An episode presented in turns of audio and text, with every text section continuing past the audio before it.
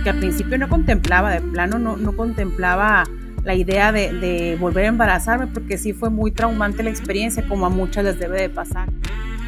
Mi papá muy, muy este, preocupado de, que la gente se burlara de nosotros. Este, me dijo, la próxima vez que se embaracen, sabiendo él que iba a haber más, dijo, no le vayas a platicar a la gente hasta que ya estén bien seguros que se va a lograr, hijo. O sea, como quería saber como a quién se iba a parecer más, a mi mamá o a mi papá. El que tengas un hijo y al día siguiente ya no lo tengas, ese es el dolor más fuerte que yo sentí. Se, se mueren nuestros hijos y nosotros queremos encontrarnos uno así, o sea, como que nos lo vengan a dejar a la puerta de la casa, ¿no? Pero cuando nuestros hijos se van, cuando nuestros hijos mueren, simplemente no hay palabras. No hay una palabra que describa esto. Y esta sensación, este duelo por la muerte de un hijo, también incluye a estos bebés que parten demasiado pronto. Yo no te puedo asegurar que va a volver a pasar o no pasar lo mismo, pero por lo mismo disfruta ahorita. Esto es Duelo Respetado.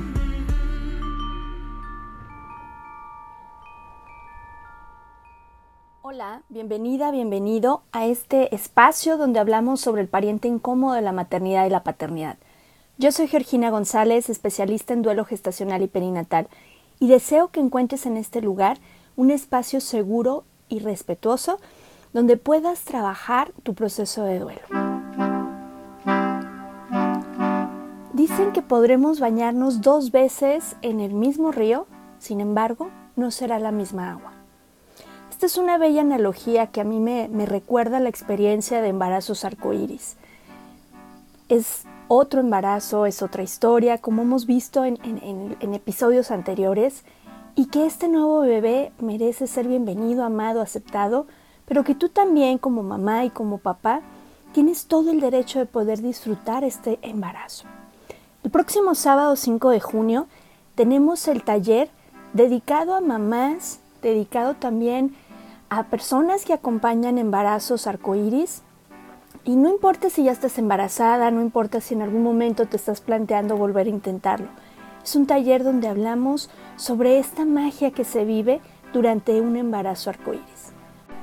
Así es que ya lo sabes, la cita es el próximo sábado a las 6 de la tarde, hora de Ciudad de México. Es un taller online y toda la información la puedes encontrar en nuestras redes sociales. Y hoy llegamos al final de esta segunda temporada y no me queda más que agradecerle a todas nuestras invitadas y a nuestros invitados por compartir y desnudar su alma en este camino, en este proceso de duelo gestacional y perinatal. Y gracias a ti, a ti que nos escuchas, que nos abres cada semana en las puertas de tu hogar para hablar de este pariente incómodo. A ti que compartes, a ti que te involucras en seguir rompiendo el silencio y que cada vez seamos más mamás y más papás quienes podamos vivir este proceso acompañados, sostenidos y contenidos. Gracias.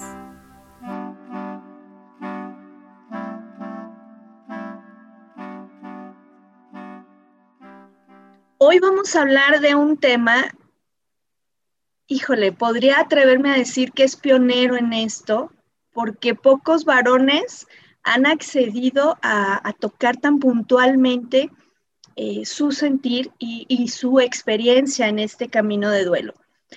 En México estamos por celebrar el Día del Padre y es una fecha que, que a muchos nos mueve y los conmueve, así como para nosotras la fecha del 10 de mayo eh, nos pone delante de esta forma de maternar eh, de una manera diferente.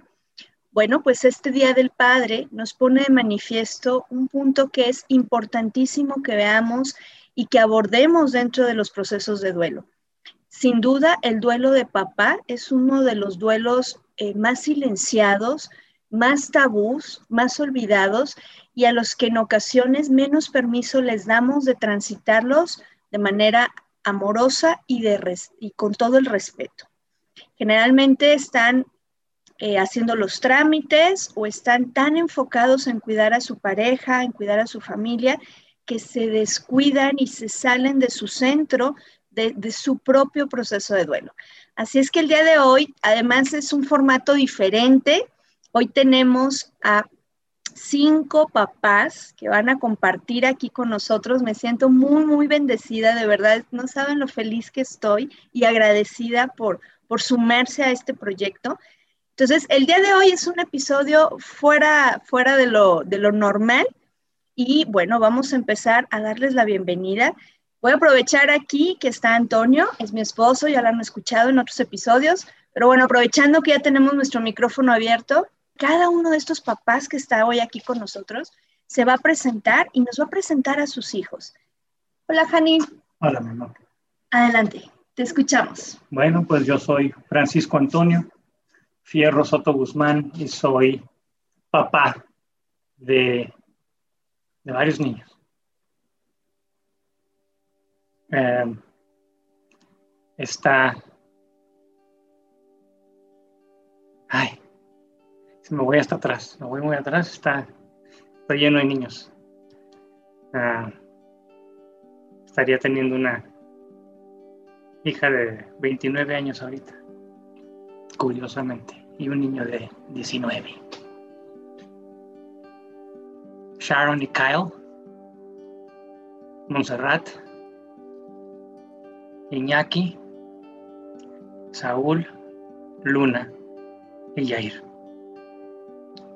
Saúl y Jair están aquí con nosotros. Los acabo de ir a paternar. Les acabo de, ir a, de ir a dar de cenar. Ahorita están cenando. Eh, pues esos son mis hijos. la parte más fuerte ha sido reconocerlos a todos. Eh, uno, dos, ver que en todo mi sistema familiar hay más vivos que muertos, hay más muertos que vivos siempre. Este, mi madre, 10 embarazos, cuatro hijos vivos. Yo tengo siete hijos y solo dos están aquí con nosotros. Y tú y yo tenemos esos, de esos siete, cinco y solo tenemos dos. Entonces es como conectarte con la vida a pesar de ver tanta muerte. Ese es lo primero que me, que me que se me dificultó y que me llevó a un proceso de trabajar con, con, con la vida mirando a la muerte. Porque bueno, ya, ya en estos tiempos ya los papás se preocupan mucho de tener hijos porque salen caros, ¿no? Entre comillas. Y habemos otros que si viéramos siete chiquillos corriendo seríamos los más felices del mundo. No importa. Si mis abuelos pudieron con 12 y mis bisabuelos pudieron con 15, ¿cómo yo no voy a poder con 5 o 7 chiquillos? Eh, la yunta hace andar al buey, dicen por ahí. Trabajo más horas, encuentro más formas de ganar, pero tener a mis hijos conmigo entonces ya desde ahí, desde esa fantasía de tener a mis hijos conmigo y no tenerlos a todos en la vida, empieza la parte de, de asimilar no solamente esos duelos que, que quedaron ahí, cuando no sabíamos que teníamos que vivirlos. No sabía yo que tenía que vivirlos esos duelos. Eh, los primeros dos estaban llenos de mucho coraje y puro coraje, de hecho. Mis primeros dos niños, Sharon y Kyle, este, niños estadounidenses. Em, ahí solamente había coraje, furia, y por eso no podía tocar ni la herida. Estaba, una coraza de furia, una coraza de, ira, y no podía ni siquiera mirar para allá. Fue, fue cuando Montserrat no llegó, que se destapó la olla, la olla express, empezaron, empezó esa espiral de bajada hasta tocar la, herida más profunda. Y de ahí, eh, pues no paro ahí, ¿verdad? Porque luego viene, viene Iñaki que tampoco se queda con nosotros. Y ahí, ahí veo un punto álgido de, de escape, donde ya estoy así como cuando hay una explosión en una aldea y lo único que piensas es salir corriendo. Aquí, aquí hay mucha muerte, yo tengo que salir de aquí en este espacio está la muerte y yo me voy. Como si irme a otro lugar fuera este, a escapar de la muerte y, y encontrar la vida. Y tampoco funcionó. Y me regresé al punto de origen y lo trabajé desde, desde, ese, desde, desde donde estaba, desde donde estábamos tú y yo, mirando, mirando a, nuestros hijos no nacidos. Y, y, es, y, ese proceso tardó nada más para tocar la herida, sentarse y, poderlo mirar desde la vida y desde el agradecimiento. Tardó más de un año. Fue todo, toda mi escuela de constelaciones familiares un año antes y todavía un año después de la escuela de constelaciones familiares. O sea, como cinco años si me voy de, principio a fin. Desde donde me percato que era un asunto que tenía que mirar y trabajar, hasta donde logro una paz. Y parte de esa paz, parte, pero no es la, no es el motivo, es ver a mis hijos vivos. Parte es ver a mis hijos vivos. Eh, y la otra parte es también agradecer a los que no llegan. Porque, pues bueno, pues sí, ¿y qué tal los que no tienen hijos vivos aún? Eh, yo miro a mis hijos vivos y no me hago en la vida sin ellos. Y entonces miro que si cualquiera de los otros hubiera llegado, estos dos no estarían aquí. Y ahí empieza mi proceso de agradecimiento, de mirar la vida completa, con sus, con sus sís y sus nos, y con la pérdida y con la ganancia, porque también hay ganancias en la pérdida. el agradecimiento es fundamental. El agradecimiento eh, a, pues principalmente a mis padres, ¿no? Yo, yo, siempre me voy a agradecer a mis padres, a mis padres a la, y luego a la vida que tengo de ellos y después a lo que veo en mis hijos, tanto los que no están como los que están.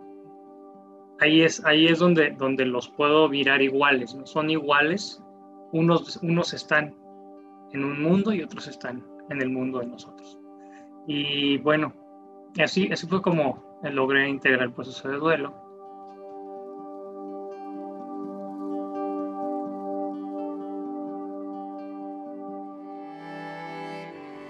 Este, yo soy eh, Ricardo Macías, papá de dos hermosos hijos, que desde el primero me cambió la vida.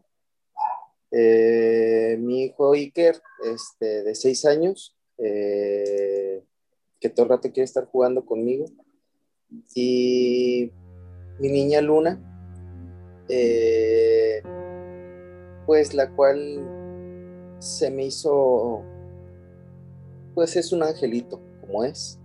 Este, mi hija es un angelito. Me enseñó más de lo que podría, yo creo que aprender de la vida. Eh, me enseñó cosas muy importantes mi hija, eh, más que nada cuidar y valorar el día al día, porque es algo que perdemos todos y eso es algo pues totalmente valioso. El hecho de uno creer que pues que el tiempo lo tienes comprado o el tiempo en el tiempo todo te va a salir bien. Este a mí mi hija pues más que nada me hizo me hizo aprender muchas cosas pero fue muy difícil para mí. Muy, muy difícil el hecho de, de la única vez que la hubiera podido haber abrazado, este, hubiera sido pues este, ya sin vida mi hija, sin escuchar sus latidos. Eso fue lo más, lo más difícil eh, de eso y pues el no saber cómo consolar a mi, a mi esposa, a mi compañera. Son las dos cosas más difíciles que me pasaron. Eh, y pues también como familia, pues, este, a su hermanito Iker, que pues era, era su regalo, porque él fue el que la pidió. Y esa parte es muy difícil, muy, muy difícil, muy difícil. Y pues la verdad no se lo deseo a nadie. Totalmente no se lo deseo a nadie. Eh, este, valorar el tiempo, valorar el, el tiempo más que nada. Hubo una parte aquí en la cual, este, pues de hecho, yo no le quería hacer caso a mi esposa, pero sí tiene mucha razón. Aquí hizo una tarea muy importante y muy grande mi hija, que fue unirnos más como familia. En vez de que ambos este, agarráramos por, por nuestros lados, por nuestras ideas, con nuestras culpas, decidimos eh, no apoyarnos este, encima del otro, sino ir los tres adelante porque más que nada pues me di cuenta pues porque nadie siente este dolor más que nosotros tres. Nadie más, ni nuestros papás, ni nuestros hermanos, ni nuestras amistades, nadie nos siente más que nosotros. Somos los únicos que sabemos. Y en estos casos jamás me dejó solo mi, mi esposa y jamás yo pensé dejarla solo, jamás. Y son cosas, son cosas en las cuales pues tienes que aterrizar y aceptarlo y es lo que te va llevando a, pues más que nada, encajar otra vez en la sociedad. Porque no encajas. Después que te pasa eso, no puedes encajar, no puedes encajar porque uno se cierra. Sí, cuesta trabajo, cuesta trabajo, pero, pero buscando las alternativas correctas puede salir. Eh, mi hija ya va para el quinto mes eh, de haberse convertido en un angelito. Y pues sí, como es, le doy gracias a Dios porque nos ha tratado bien. La verdad nos ha tratado bien. Este, mm, mi esposa ve hacia el frente, este, le echa ganas, yo le echo ganas, mi hijo le está echando ganas. Y pues más que nada, pues este, hacemos las cosas bien también para el día de mañana reunirnos con ella, cuando nos toque nuestro tiempo, más que nada. Honrando su presencia, ¿verdad? Exactamente, más que nada, eh, aprendí mucho, aprendí mucho gracias a, a mi niña y lamento de la manera pues que es, pero aprendí mucho y vi me di cuenta de la fuerza increíble que tienen las mujeres. De verdad es admirable, no se compara con el hombre. El hombre ante una gripa, ante cualquier cosa reniega.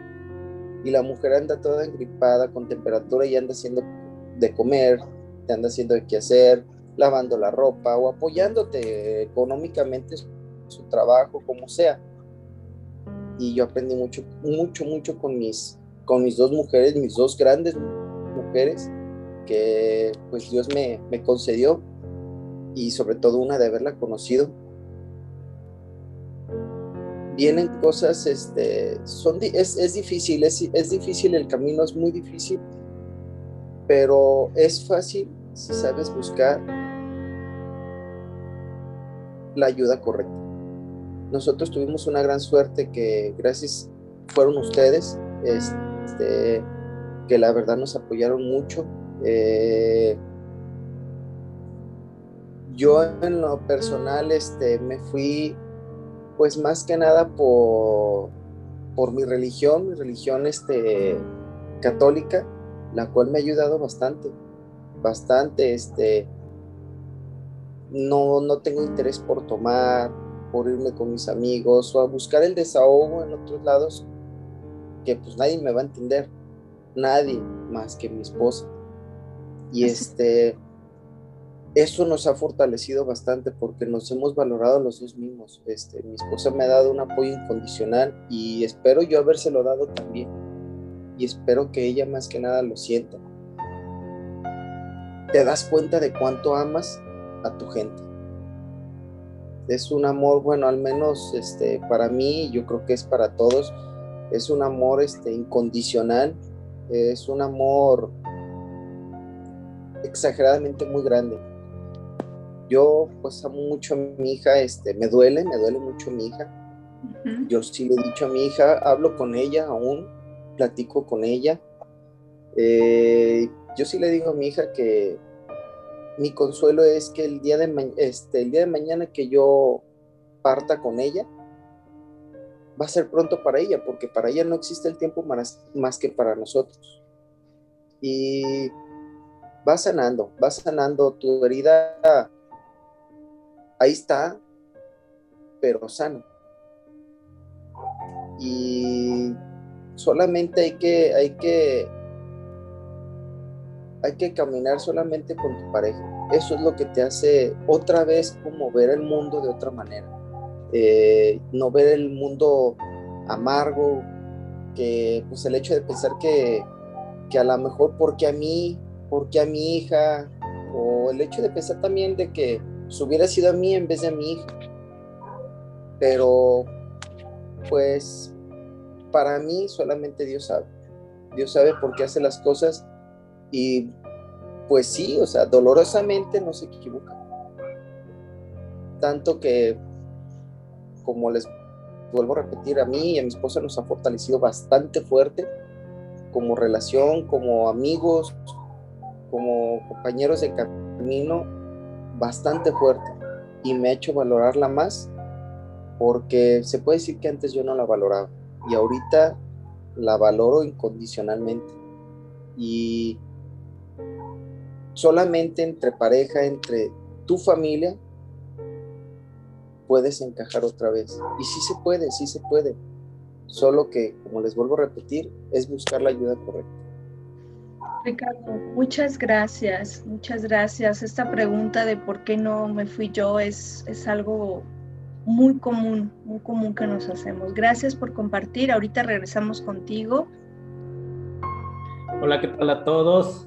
Mi nombre es Eric Solís. Soy el muy orgulloso papá de una, una nena estrella llamada Amalia Valentina, quien tuvo a bien retirarse de este mundo terrenal a las 34 semanas de gestación lo cual fue un parteaguas. Me uno a, Ricardo en total acuerdo al decir que las mujeres nos cambian la vida. Y en este caso yo puedo, podría iniciar por uno agradecer a mi esposa, a mi esposa Gaby, por todo su, su fuerza, su amor, sus ganas de ser feliz y de seguir viviendo. Y obviamente agradezco a, mi Amalia Valentina por, uno, darme la dicha de, ser el orgulloso papá de una nena. Y lo más importante, que su estadía aquí haya sido tan fugaz, nos viene a enseñar que hay que valorar cada instante, cada segundo, cada... Yo me considero una persona muy calculadora, muy, muy analítico en todas las situaciones, inclusive hasta muy práctico. Y yo, según yo tenía todo bajo control, fechas, números, este, todo y me remonto a un 31 de diciembre del 2019 en el que comiendo con mis papás, en, en mi casa se acostumbra a comer, porque a mis papás no les gusta desvelarse, etcétera, ¿no? Y estábamos comiendo, celebrando el año nuevo, y curiosamente, cuando me toca agradecer, pues yo lo único que me referí fue, yo me siento en la cima del mundo soy el hombre más feliz del universo porque eh, económicamente estábamos estables, de salud estábamos muy bien. Eh, mi esposa estaba a un lado mío con una barriga hermosa. Y justo cinco días después, pues nos topamos con esta noticia de que el corazón de Valentina ya no latía. Y ese momento yo creo que ahí yo le puedo decir a todas las personas que nos escuchan, y yo creo que en ese momento y todos vamos a coincidir, que es cuando se te rompe el corazón. Entras como hombre se te viene, yo creo que es, no quisiera decir es doble porque no quiero hacer de esto una, una comparación de ver quién sufre más. Pero lo que es cierto es que nuestro instinto de protección a nuestra pareja nos vuelca a, no, yo no sé si será ahogar lo que estoy sintiendo, lo cual es muy doloroso. Lo pongo el ejemplo como cuando quieres hundir un balón de básquetbol en una alberca. Prácticamente necesitas mucha fuerza para hacerlo, porque la, la gravedad, la, la, física que ahí hay, lo, lo, va a sacar, porque lo va a sacar. Y, y realmente así sucede, ¿no? Soy muy feliz en estos momentos porque le quiero platicar a todos que soy el, ahora soy papá de un pequeño bebé que está en camino, que tiene 31 semanas, se llama Nicolás, es nuestro bebé arcoíris.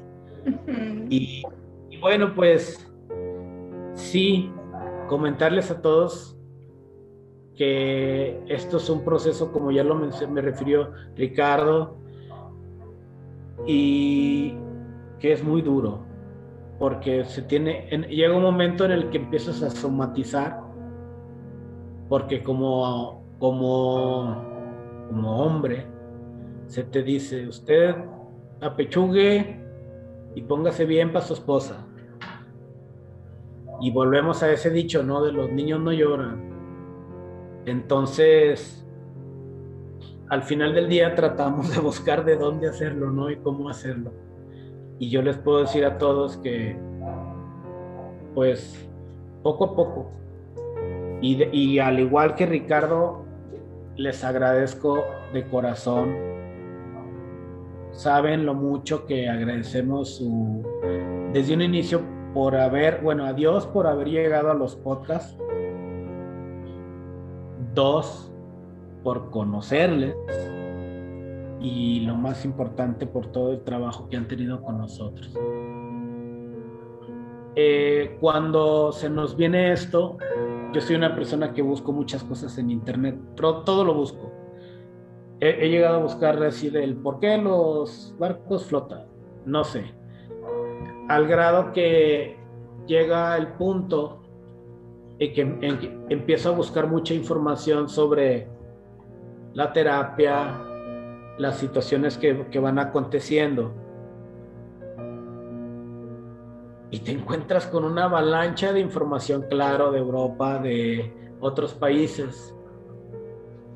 Y, e inclusive te empiezan a llegar esos pequeños angelitos, porque cuando uno está en un duelo, justo hoy estabas leyendo en las noticias que a un jugador del Cruz Azul, justo el día de hoy, como noticia nacional, muy desafortunadamente, pues a todo mundo le dieron saber, porque como iban a jugar la final, que hoy perdieron a su bebé. Y yo me pongo en su lugar, aunque sea la figura pública que iba a jugar la final, yo creo que no quisiera que me lo estén recordando en cada página de Facebook. Así es. Que está lo que está pasando uno como papá y más, como lo dijo Ricardo, lo que sufren las mamás. Entonces, sí hay mucho que hacer y yo me, yo me asusté de, de, bote pronto porque fue demasiada información de apoyo, ya no hablando de mis emociones ni de lo de que estaba sufriendo mi esposa, sino de que me di cuenta que había tanta información, que había grupos de apoyo, que había podcasts, que había videos. Y yo dije, a ver cómo salimos de esto. Porque si fue muy duro y yo en un momento dado yo veía a mi esposa y yo dije, ya perdió piso. De verdad, no sé si ya no, en vez de contratar psicólogo, voy a tener que contratar psiquiatra. Este, y tanto para ella como para mí. Claro. Pero gracias a, a Dios, gracias a la resiliencia que mi esposa ha tenido con nosotros, al trabajo que hemos hecho nosotros como papás, guiados francamente y estoicamente de, de su mano, lo agradezco. Este, estamos bien y viviendo un día a la vez. Un día a la vez. Así es esto, Eric. Un día a la vez, un pasito a la vez, y luego avanzamos uno, a veces nos regresamos tres, pero seguimos, seguimos en un día a la vez. Gracias por compartir y por abrir tu corazón con mucho respeto. Ahorita regresamos contigo, Eric. Pues mi nombre es Amaral García y yo soy padre de, de dos pequeñines, dos angelitos. El primero de ellos, Vini, él estuvo con nosotros durante 14 semanas eh, fue el, tiempo que pudimos disfrutar de su presencia, fue la primera ilusión y como toda primera vez, pues, ¿qué te puedo decir? Fue maravilloso, se, se, me inflamaba el pecho de cuando tenía que decir soy papá, ¿no? O sea, voy a, o voy a ser papá, ¿no? En aquel momento eso decía, voy a ser papá. Ahora sé que uno paterna desde el momento en el que se entera que, que van a ser un niño, ¿no? Que, vas que hay una una bolita ahí latiendo. Entonces de ahí, de ahí viene Vini también. Vini es frijolito. Eh, yo siempre dije que iba a ser niño y efectivamente fue, fue niño. Eh, nació un, eh, un septiembre del 2019, un 14 de septiembre del 2019 para ser exactos. Y pues fue un, un momento difícil, fue duro, pero en ese momento me tocó o sentí la necesidad de hacerme el fuerte por, por Gaby, ¿no? Mi esposa, por mi esposa Gaby, que es la madre de mis hijos. Y no trabajé el duelo ah, hasta después cuando ya vinieron problemas eh, de ansiedad y otro tipo de, de, situaciones que se fueron presentando en el camino, el COVID, etcétera. Y bueno, eh, en ese trabajo, por ahí tuvimos la fortuna de embarazarnos nuevamente de mi segundo hijo, que lleva el nombre de Elian. Eh, él fue nuestro bebé arcoíris. Eh, para mí fue un paso importantísimo el hecho de, en otros podcasts lo mencionas, Geo, el hecho de volver a aventarse al vacío, ¿no? Volver a aventarse al vacío y decir, órale, va, me vuelvo a, lo volvemos a intentar, ¿no? Aunque ya se nos partió el corazón una vez, pues ya sabemos que del suelo no pasamos y, y agarrar fuerzas y pedirle fuerzas también a, pues a Dios para las personas que, tienen la fe o la, emoción, yo hablo de la luz, eh, y volverse a aventar, ¿no? Para, para buscar ese, ese ansiado bebé. Y bueno, pues nos tocó vivir de nuevo la, la experiencia de tenerlo 23 semanas eh, la experiencia fue completamente diferente. Eh, tuve la oportunidad de ver a mi hijo nacer, de cargarlo, de despedirme de él. Eh, fue un momento de luz, su nombre eso significa rayo de luz, y eso fue como un rayo de luz para mi existencia. Me hizo trabajar no solamente su duelo, su trascendencia, sino también la trascendencia de Vini por completo, de aceptarme completamente como padre y bueno, de dejar por ahí a un lado a ese macho mexicano que no llora y que no, no siente nada y entonces vulnerarse y, dejar salir a, a, ese amaral que, que le hacía tanta falta eh, dejarse sentir este dolor, ¿no? De, de, de la pérdida o de la trascendencia de un ser que quiere uno y si, y si, no es por un hijo que uno se pueda poner mal, pues entonces, ¿qué, verdad? Exacto, exacto. Eso, eso es lo que les puedo contar de, de, ellos a, como a manera de presentación. Y bueno, pues dificultades que se presentaron en el camino, pues varias, ¿no? Para mí el momento más difícil fue ese momento de que tuve que llegar al registro civil, porque para que te dejen sacar el cuerpo y demás y cremarlo y toda esta parte burocrática, pues además de tu duelo tienes que ir a las oficinas y andar dando vueltas y pues como que te saca un poquito del trance, pero ya cuando tenía yo que llenar los datos para el acta de nacimiento, empecé a llenar la fecha, el nombre de los papás, de los abuelos, y no podía, de verdad no podía, me temblaba la mano, no podía escribir el nombre de Eliana ahí en la hoja, porque era como aceptar o como ya validar por completo esta parte, ¿no? Eh, yo creo que ese fue el momento más difícil en lo personal. Y bueno, pues la otra parte difícil para mí fue aprender a lidiar eh, toda esta situación en pareja, ¿no? Si, de por sí entenderse uno en ese momento es difícil, en pareja es sumamente difícil y les agradezco aquí en esta parte, aprovecho para agradecerles a ustedes, Toño Geo, el apoyo. Eh, de verdad fueron una bendición en, esta, en este trance, en esta noche oscura de, nuestra alma, de, de Gaby y mía. Y bueno, aquí estamos ahora viviendo un día a la vez, que yo creo que esa es la enseñanza que nos dejaron nuestros hijos a todos nosotros. Gracias. Con mucho, con mucho eh, honor por, por, permitirnos acompañarlos en este, en este camino. Solo llevamos unos pasitos adelante. Al final todos estamos dentro de, del proceso. Eh, gracias, Amaral, con mucho respeto para ti, para la historia de tus bebés. Gracias. Mi nombre es Jorge Alberto Huelvas Frías. Yo soy papá de, de mi hija Gabriela Georgina Huelvas Estado. Y pues, este,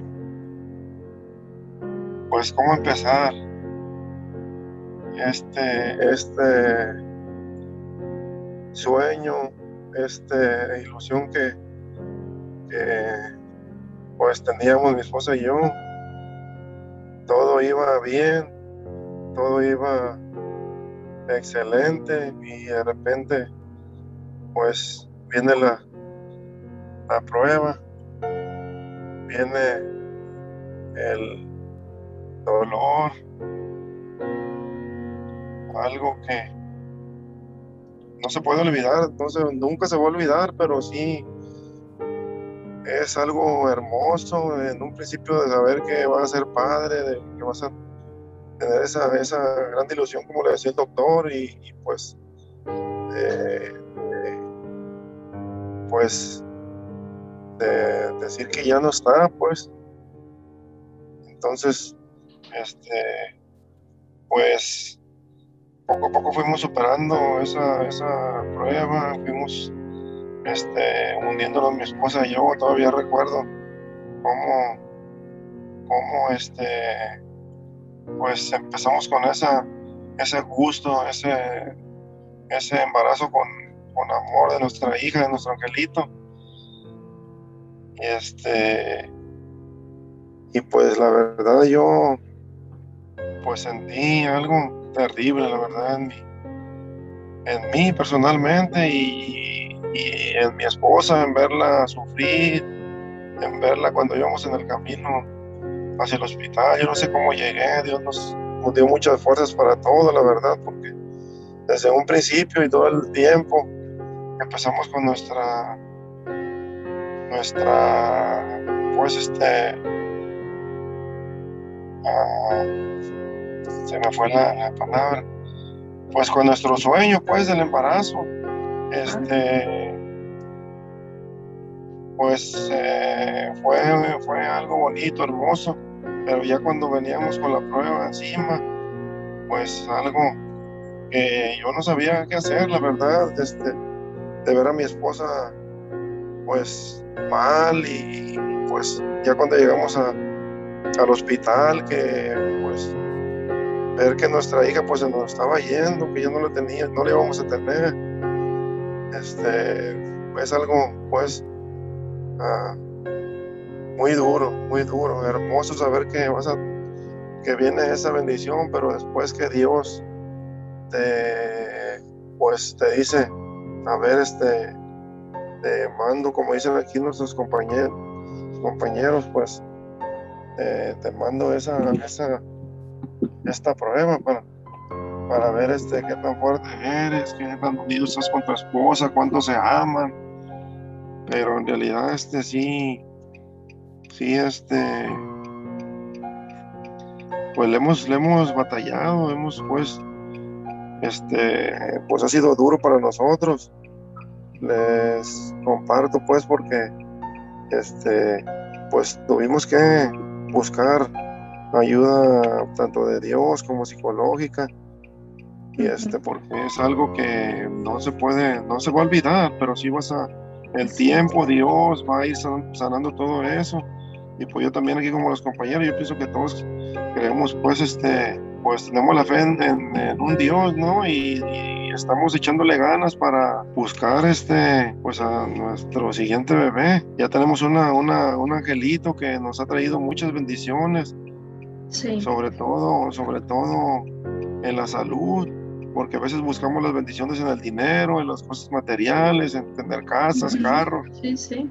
Cuando un hijo, muchas personas lo desean y lo deseamos, entonces seguimos con la oración, seguimos con el, con el anhelo y pues el sueño de, que un día va a llegar nuestro eh, hijo, hija, arcoíris, ¿verdad?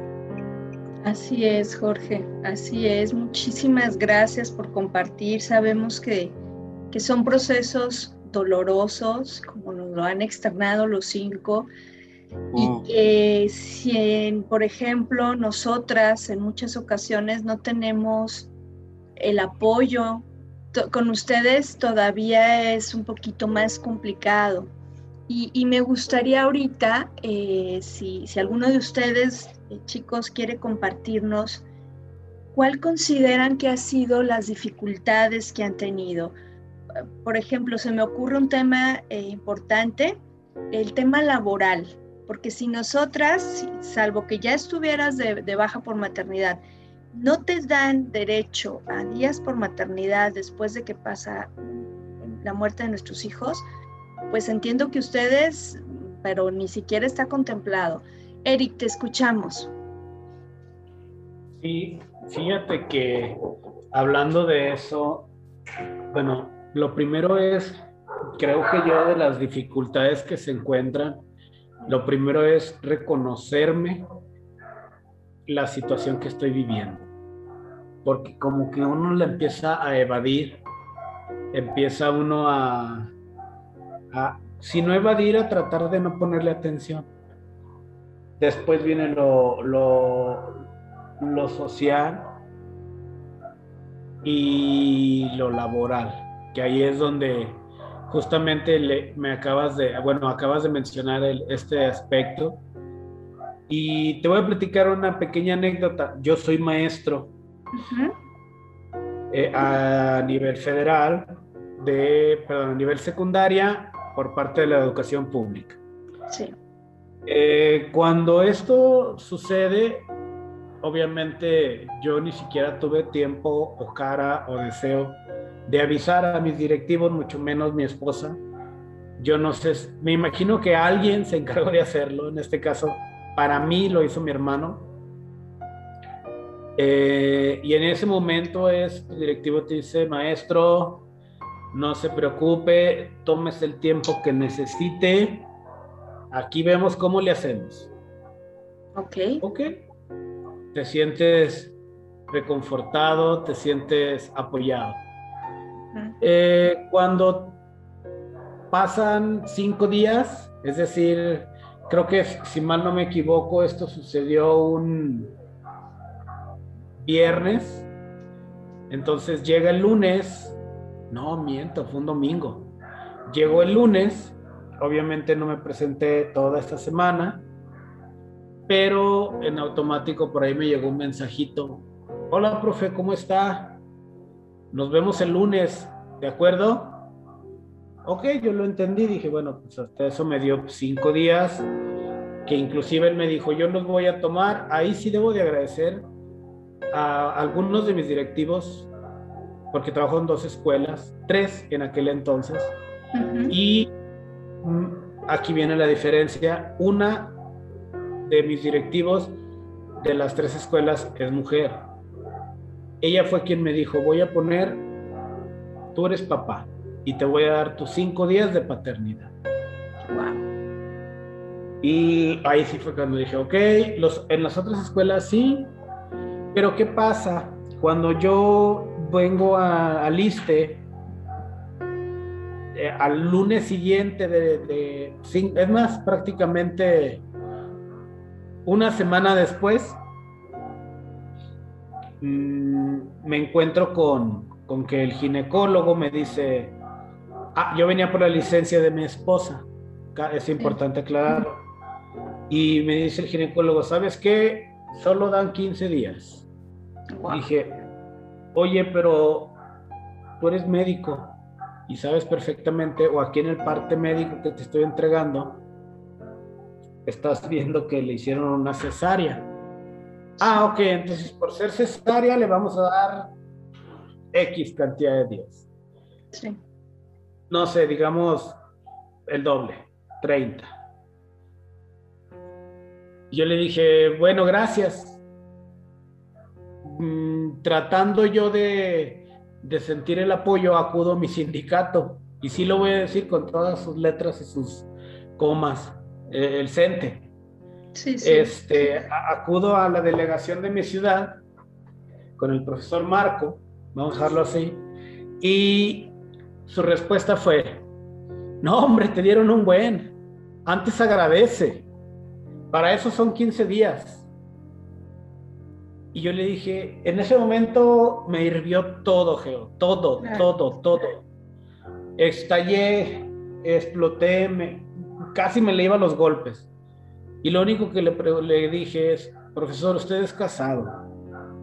¿Usted cree que su esposa sería capaz de presentarse a trabajar 15 días después de haber recibido una cesárea? Así lo dejamos, una cesárea. Sin pensar todo lo psicológico que le está llevando, toda la problemática emocional que está teniendo.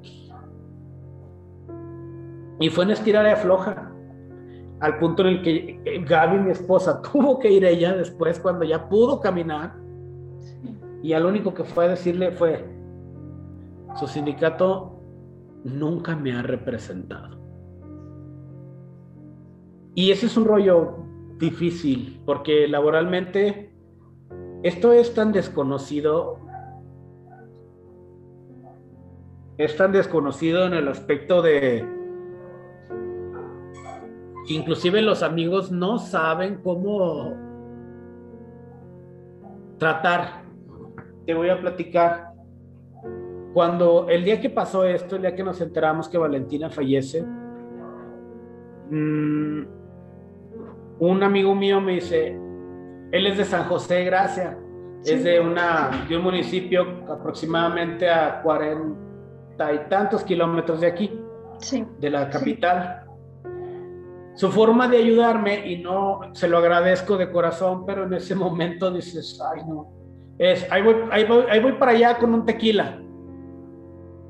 Yo estaba en la clínica sosteniendo la mano de mi esposa y mi esposa no paraba de llorar, estaba ausente y él quería que yo bajara a tomarme el tequila. Hace rato me puse a escuchar el episodio, creo que es el 3, donde hablan sobre los papás. Y tu esposo mencionaba algo de curárselo a la antigua, ¿no? O sea, que los hombres solo tenemos permitido llorar o, o, o desahogarnos borrachos y venimos siguiendo ese patrón desde Pedro Infante Exacto. o desde todavía mucho más atrás, pero fue, pero fue quien en la tele nos dijo, así es como debe ser, hombres. Así es. Es muy de hombres hacer eso. Y, y eso pues no, también ahí entra lo familiar, ¿no? Es otra dificultad. Fíjate. Porque Fíjate, ahorita que mencionas esto los permisos, es, es algo que a mí me parece de verdad inhumano que en México sigamos con una ley tan arcaica en este tema, que no protejan a las mamás y a los papás que están viviendo esto. A ustedes de entrada les dieron dos semanas. Tengo mamás, por ejemplo, si fue un parto natural, eh, pues como ni siquiera es una cirugía, te tienes que presentar al día siguiente a trabajar.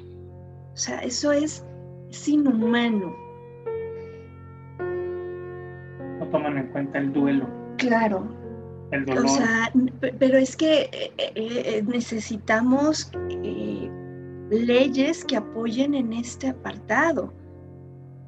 Porque entonces, imagínate cómo te invalida tu proceso de duelo físicamente no se está en condiciones de, de, reingresar al trabajo. A nivel de productividad, pues no estás al 100. Y me llama muchísimo la atención que no es tan diferente en, este sistema, Eric, donde se supone que tendrías más contención y más apoyo de cuidar a tu gente. Y que la diferencia entre un sistema eh, que nos da las incapacidades y otro sistema eh, que nos da las incapacidades, digo, no vamos a mencionar nombres, pero que no hay diferencia, no, no vuelven a centrarse en la persona ni a mirar su dolor. Y esto pasa en todos los ámbitos y en todos los niveles. Y es un tema que está pendiente y que necesitamos trabajar. No hay permisos ni de maternidad ni de paternidad si tu bebé fallece. Y eso, aquí y en China, es inhumano. En algunos lugares han logrado tener estas bajas o estas licencias eh, en otros países? ¿Por qué México sigue estando todavía con estos actores? Sí, Eric. Este, justamente eso fue lo que precisamente manejaron en el sector salud. Mm, refieren, es que como no hay bebé, o sea, todavía vienes, como diríamos coloquialmente, con la cola entre las patas, con tu pena, con tu duelo, con tu todo. Claro y te dicen, es que como no hay bebé, o sea, hay que remarcarlo, ¿no? O sea, como no hay bebé, todavía.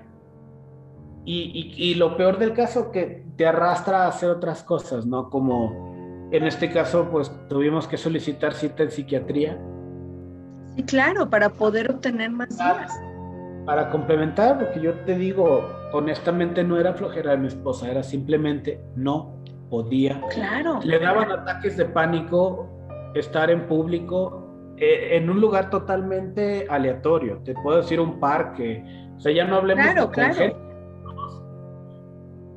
Ahora imagínate este tener que pararse cabalmente frente a, frente a 35 o 40 alumnos los cuales la habían visto embarazada y le iban a preguntar indudablemente, maestra, ¿y su bebé? Claro, lo natural. Y sí, entonces sí, sí hay, yo creo que la mayor dificultad, por lo menos que yo noto, Eric, es toda esta falta de empatía y de conocimiento de cómo tratar a una persona que está en duelo. Así es, así es. Gracias, Eric. Amaral, para ti, ¿cuál consideras que fue una dificultad dentro de tu proceso de duelo?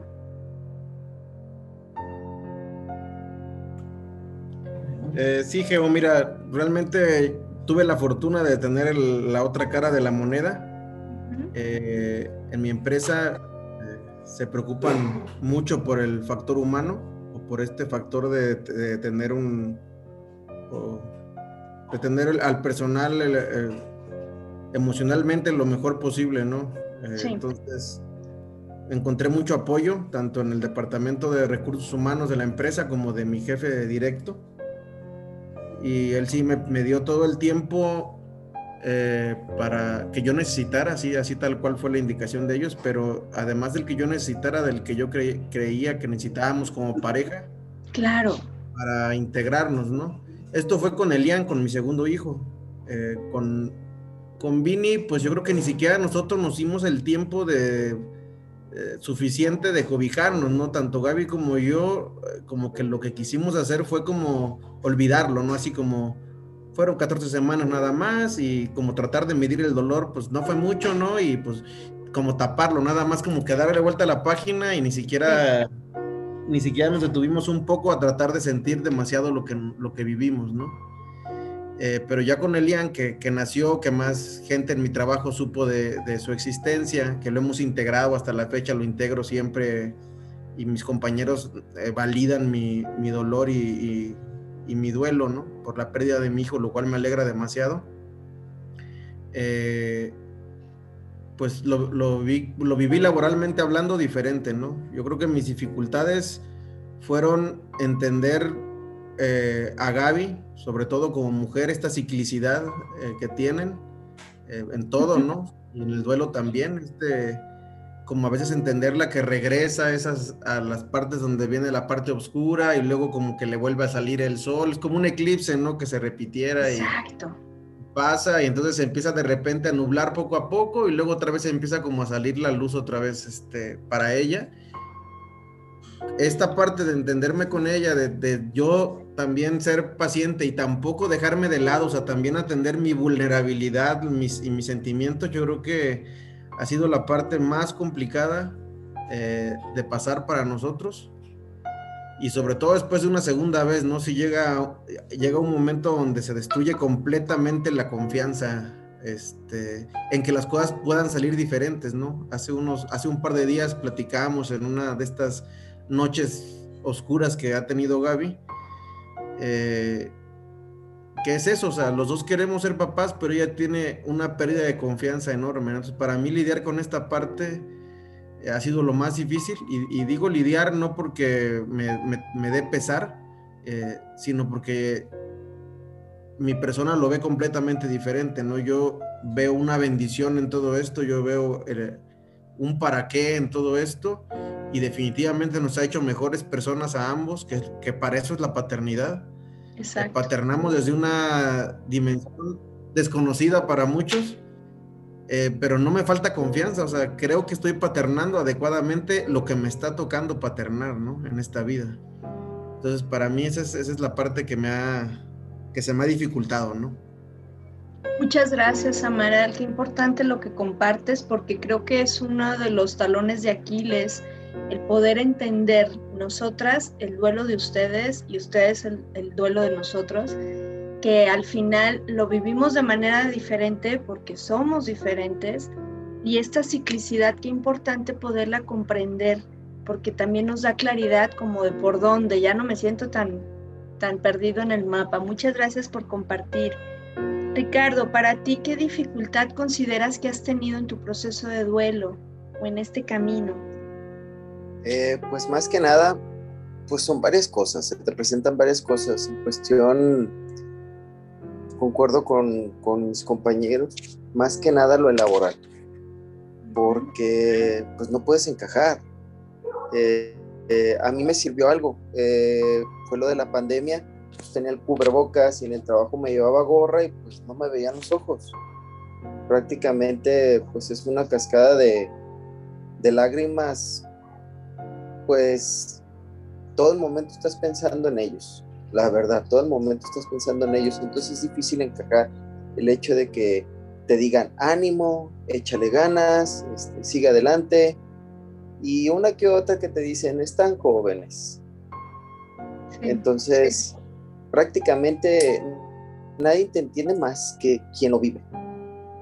Y bueno, aparte, muchos que lo viven no se atreven a decirlo y se te alejan. ¿Por qué? Porque tienen miedo en cuestión de que los puedas arrastrar a que ellos o suelten todo, se desahoguen o se dobleguen, no sé. Entonces, eh, sí es difícil, eh,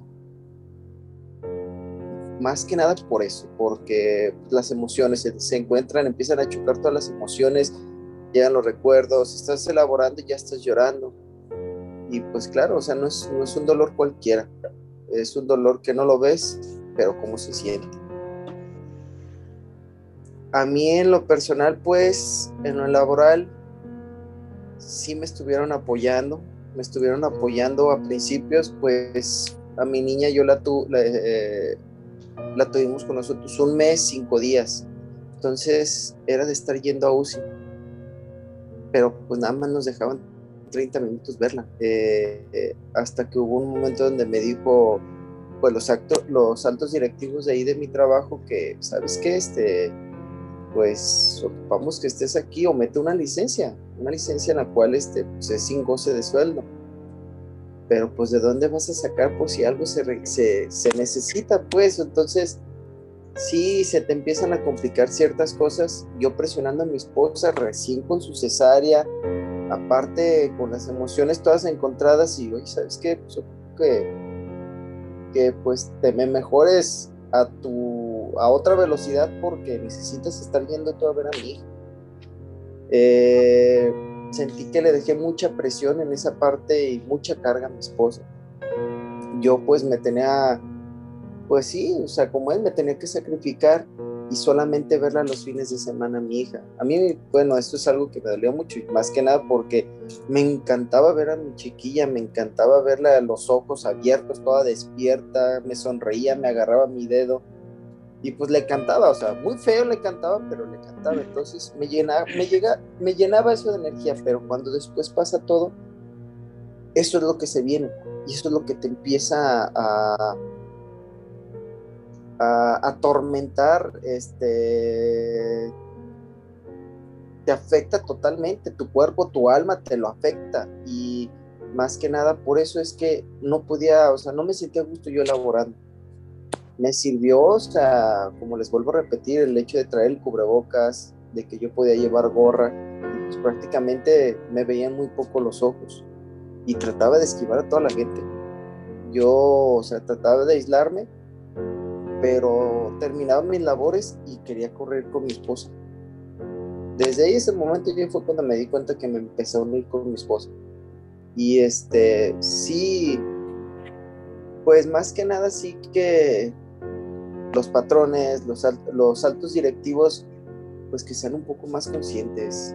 Eh, ok, ellos no los viven, pero que se pongan a pensar si lo vivieran. ¿Cómo se pondrían? ¿En qué situación ellos se pondrían? Pero pues está, como dicen todos, tú ganas mil pesos, a mí me das a ganar diez mil pesos. Entonces les importan ocasiones el dinero. No a todos, pero sí a la gran mayoría. Entonces, muchos tenemos dificultades en eso. Hay gente que no tiene cómo trasladarse. Exacto. Necesitan el camión, o sea, es, son muchas cosas, de verdad son muchas cosas, muchas cosas más que nada. Eh, los camiones hoy en día acá en Guadalajara, pues a 10 pesos ya casi, casi, pues, haz los gastos, o sea, estamos hablando de 4 hasta 6 camiones por día y ¿qué vas a comer? No estás elaborando no estás eh, produciendo, entonces es difícil, es difícil esta parte, es difícil. Este, sí hay que ser un poco más conscientes en eso y más que nada porque pues el hombre no trae la herida, trae la mujer, la mujer es la que trae la herida, pero pues uno tiene que producir, pero ¿cómo vas a producir si no puedes apoyar a tu esposa, no puedes, este, mm, tú mismo no te puedes poner activo por lo mismo, entonces hay que, hay que ser más conscientes en cuestión de eso. Es, bueno, más que nada mi opinión. No, Ricardo, súper, súper importante el punto de vista que nos compartes, porque hace ratito hablaba de, la parte de que incluso laboralmente pues no estoy funcionando al 100, pero me quieres tener aquí, ¿no? O sea, de todas formas quieres que esté aquí. Y esa falta de apoyo y de empatía. Eh, tan importante que se pudiera tener esos subsidios a papás en duelo, ¿sí? Donde ustedes pudieran estar yendo a visitar a su hija, eh, pudieras soltar esa presión, porque parte del duelo que ustedes tienen es la presión de sacar adelante a la familia. Ser ese sostén para su esposa y sacar adelante a la familia, porque desde luego ella va a estar en recuperación. Entonces, eh, la situación actual implica movernos, pero las condiciones emocionales no están para movernos. Muchas gracias por compartir. Ojalá, ojalá que, se venga un cambio en toda la parte laboral, que, la sensibilidad y la, la, empatía, ¿no? Que, que, hemos, creo que ese ha sido el eje principal en todo esto. La, máquina industrial, que es a la que pertenecemos la gran mayoría de los seres humanos, uh, requiere, por eso metieron a la mujer a, trabajar, la sacaron de la casa y la pusieron a trabajar. No está en general, por ejemplo, está el trabajo de, Amaral, ¿no? que, ellos eh, miran hacia el alma del, de su recurso humano y los quieren sanos emocionalmente para que hagan su trabajo en tiempo y forma uh, con sus uh, márgenes de, de, más y menos, ¿no? Pero la, la gran mayoría de las empresas eh, no miran, no miran al humano más que un, un, engranaje de la empresa que tiene que funcionar a como de lugar. Eh, y lo comentamos en un podcast, en, una, de las sesiones de vuelo. Eh, aquella vez que yo me quedé dormido todo el día. ¿sí? Afortunadamente, afortunadamente yo no tenía que checar tarjeta en ningún lugar, afortunadamente en ese momento. Sí, cuando pasó lo de nuestros hijos, que no llegaron a este mundo, yo hubiera tenido que ir a checar tarjeta. Yo creo que en una de esas checadas de tarjeta me hubiera quebrado y me hubiera dado un ataque de ansiedad o pánico o furia, me hubiera quebrado algo, me hubiera salido rompiendo ventanas. Pero esa, en esa ocasión, gracias a que tuve ese espacio, que también son espacios, por ejemplo, que en el trabajo de Amaral les dan, sabes que no me siento bien, eh, traigo mucha ansiedad, traigo mucho dolor, quiero llorar, no creo que sea bueno que yo vaya a trabajar el día de hoy. ¿Y qué te dice de recursos humanos? Tómate el día. Hay una, en Estados Unidos les llaman PDOs, Pay Day Off, un día pagado que te ausentas del trabajo. Y aquí fíjate que, y voy a hacer un paréntesis, ¿no? Creo que estaría muy interesante a partir desde la, de la norma 035 de, de Secretaría de Trabajo, pues revisar estos estándares que nos llevan, porque sí, yo tengo papás en consulta con ataques de pánico. Sí, obviamente mamá, regresar al trabajo es una de las experiencias más intensas que hay, pero es real, señores, ustedes también lo viven y, es un talón de Aquiles. Híjole, el tiempo nos está comiendo. Eh, no me gustaría que nos fuéramos sin que ustedes como papás, varones que, que transitaron y siguen transitando su proceso de duelo, ¿qué mensaje le darían a los papás que como ustedes están iniciando su proceso de duelo por el fallecimiento de su bebé? Jorge, ¿qué les dirías a estos papás que están iniciando su proceso de duelo, a estos varones? Vamos, vamos dándole este mensaje para este Día del Padre. ¿Qué les dirías?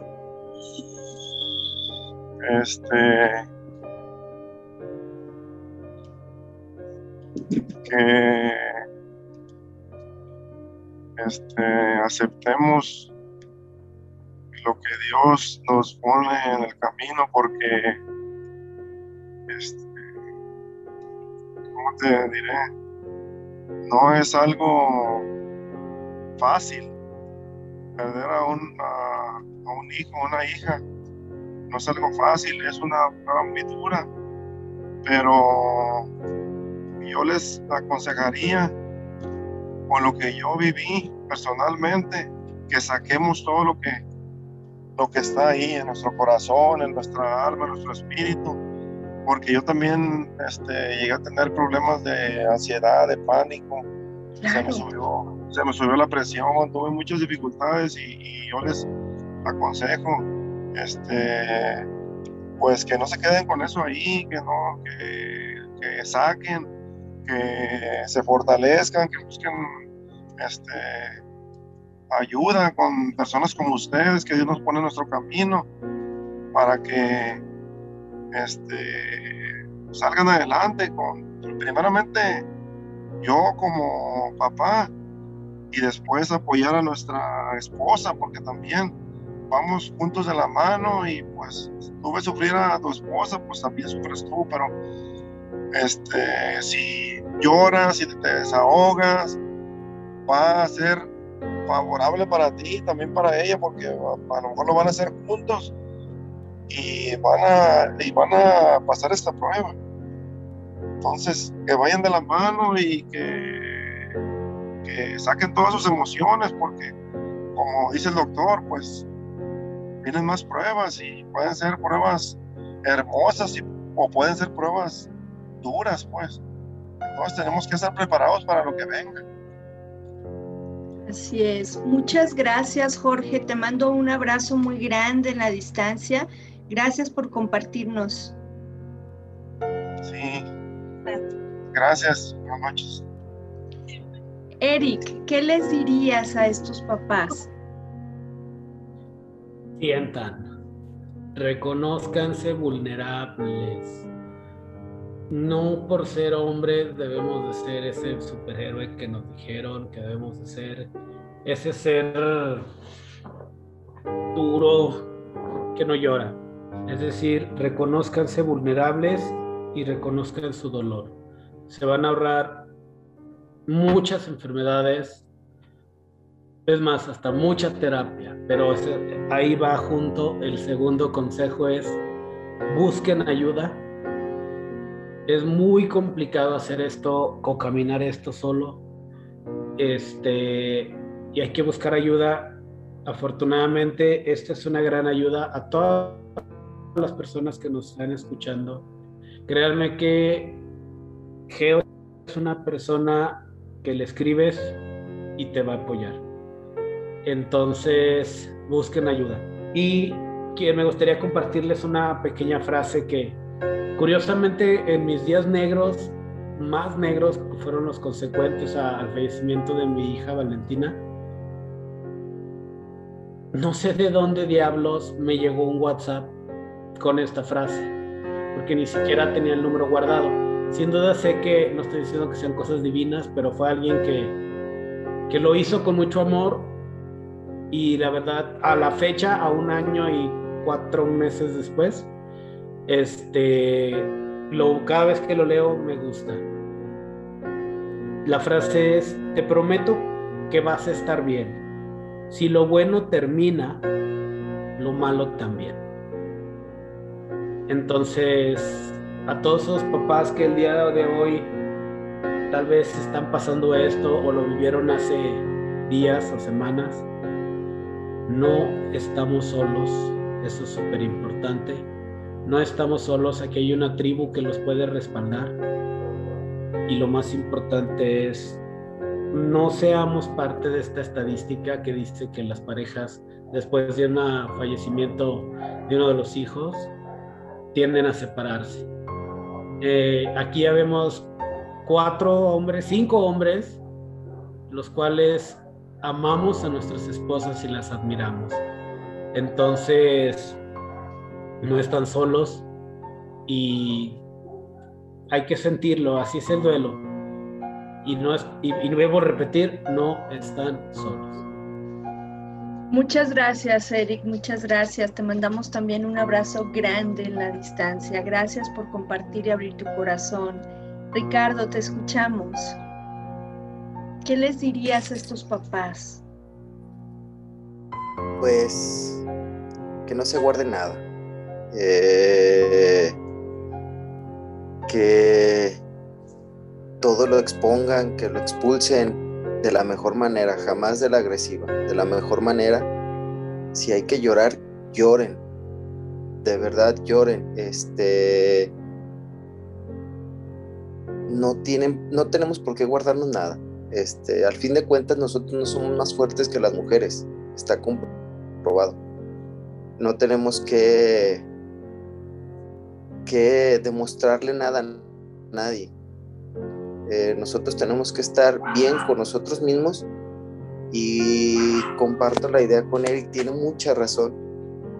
Eh, no, no tratar de solucionar las cosas echando culpas, maldiciendo, eh, inclusive separándote de tu mujer. Sí, hay que sentirse orgullosos, más que nadie me lo dijo una persona muy importante y por cuestiones de mi hija, cuestiones de Dios como es, me lo puso en el camino. La pregunta era, ¿cómo se le dice a un papá que perdió a sus hijos? No hay palabra y el mismo padre me lo dijo, sigue siendo su papá, eres su papá, no has dejado de ser su papá. Entonces, sentirnos orgullosos después de, sobre todo porque pues al fin de cuentas hicimos unos angelitos y pues caminar hacia adelante con tu familia, no buscar alternativas rápidas. No, no nos equivoquemos por tomar esos atajos, este, tratar de olvidar, inclusive hasta pues en cuestiones de ciertos medicamentos hay que sentirlo. Hay que sentirlo. ¿Por qué? Porque así lo valoras y lo sanas.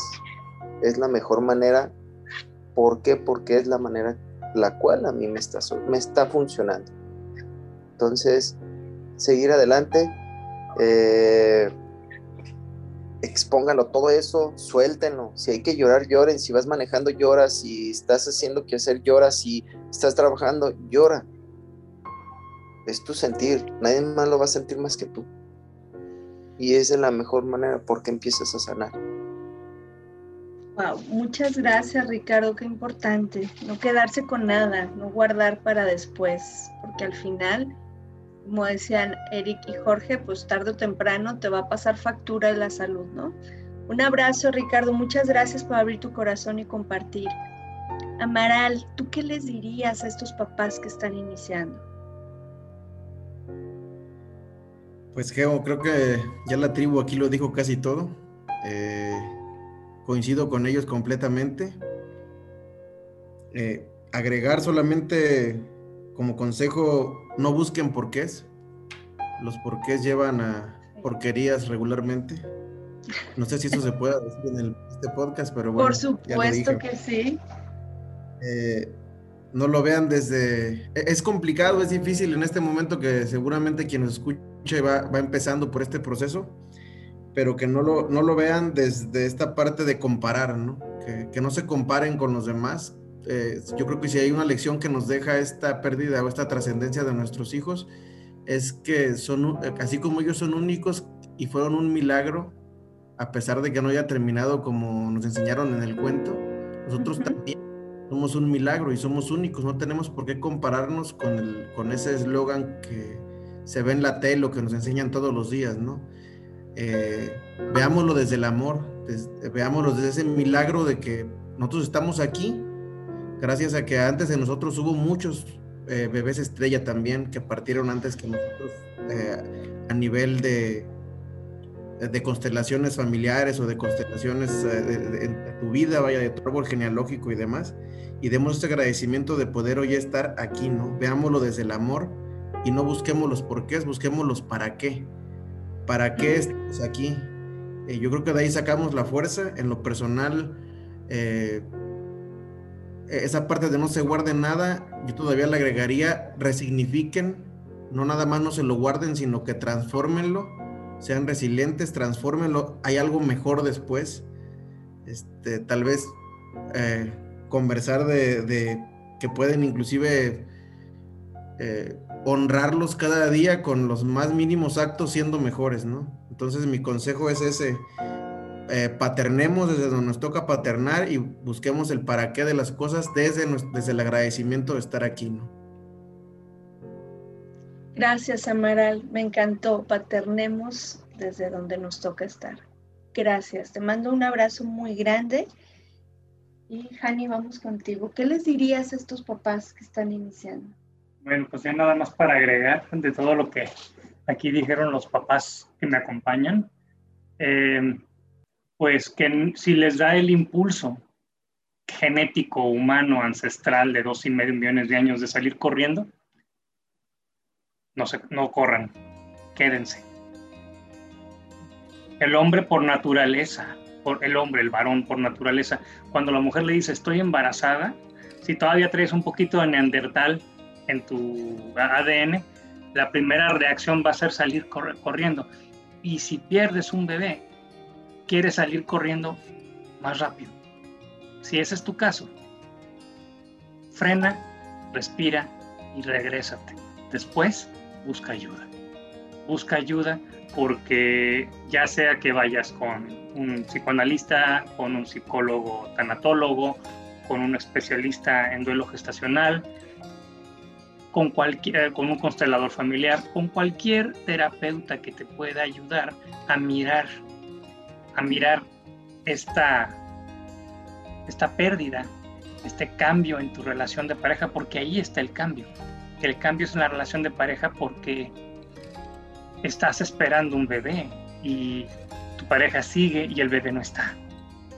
Y si tú eres de los que se casó para, junto con la mujer que amas, tener una familia y no ves la familia llegar, si hay esa parte que dice entonces, ¿qué estoy haciendo aquí? Y ahí es donde yo siempre les digo, por experiencia, aprendan a quedarse, porque el que se queda con su mujer, el que se queda a trabajar, se queda en la vida. Y si se queda en la vida, todo lo que dijeron Eric, Ricardo y Amaral se queda en la vida y entonces aprende a resignificar y aprende a integrar, porque se aprende a quedar y aprende a mirar a la vida. Wow, estoy, este ha sido uno de los episodios más, más emotivos. No tengo palabras para agradecerles, Ricardo, Eric, Amaral, Jorge por supuesto a ti, Antonio, mi querido compañero de vida. El que abran su corazón. Sé que no es fácil desnudarse el alma, especialmente con personas a las que no conocemos, pero es momento de hablarlo, es momento de reivindicar el duelo de ustedes y viene el Día del Padre y en este Día del Padre yo quiero decirte a ti papá que nos escuchas, tienes todo el derecho a celebrar la vida de tus hijos, tienes todo el derecho a paternar, a paternar, como nos dijo Amaral, desde donde estamos. Y, quiero decirles, porque mis invitados no lo saben, este es el último episodio de esta temporada, no se me asuste, de esta temporada. Cerramos con broche de oro Viene una tercera temporada, estamos trabajando. Nos puedes compartir temas que te gustaría que abordáramos. Si quieres participar, sabes que están abiertos los micrófonos para ti. Con este episodio tan emotivo, tan hermoso, de verdad mi corazón está, wow, no tengo palabras, señores, para agradecerles que me permitieran acompañarlos en este espacio. Y gracias Gracias, insisto, por abrir su corazón. Yo soy Georgina González y deseo que todas y todos podamos tener un duelo respetado. Hasta la próxima temporada.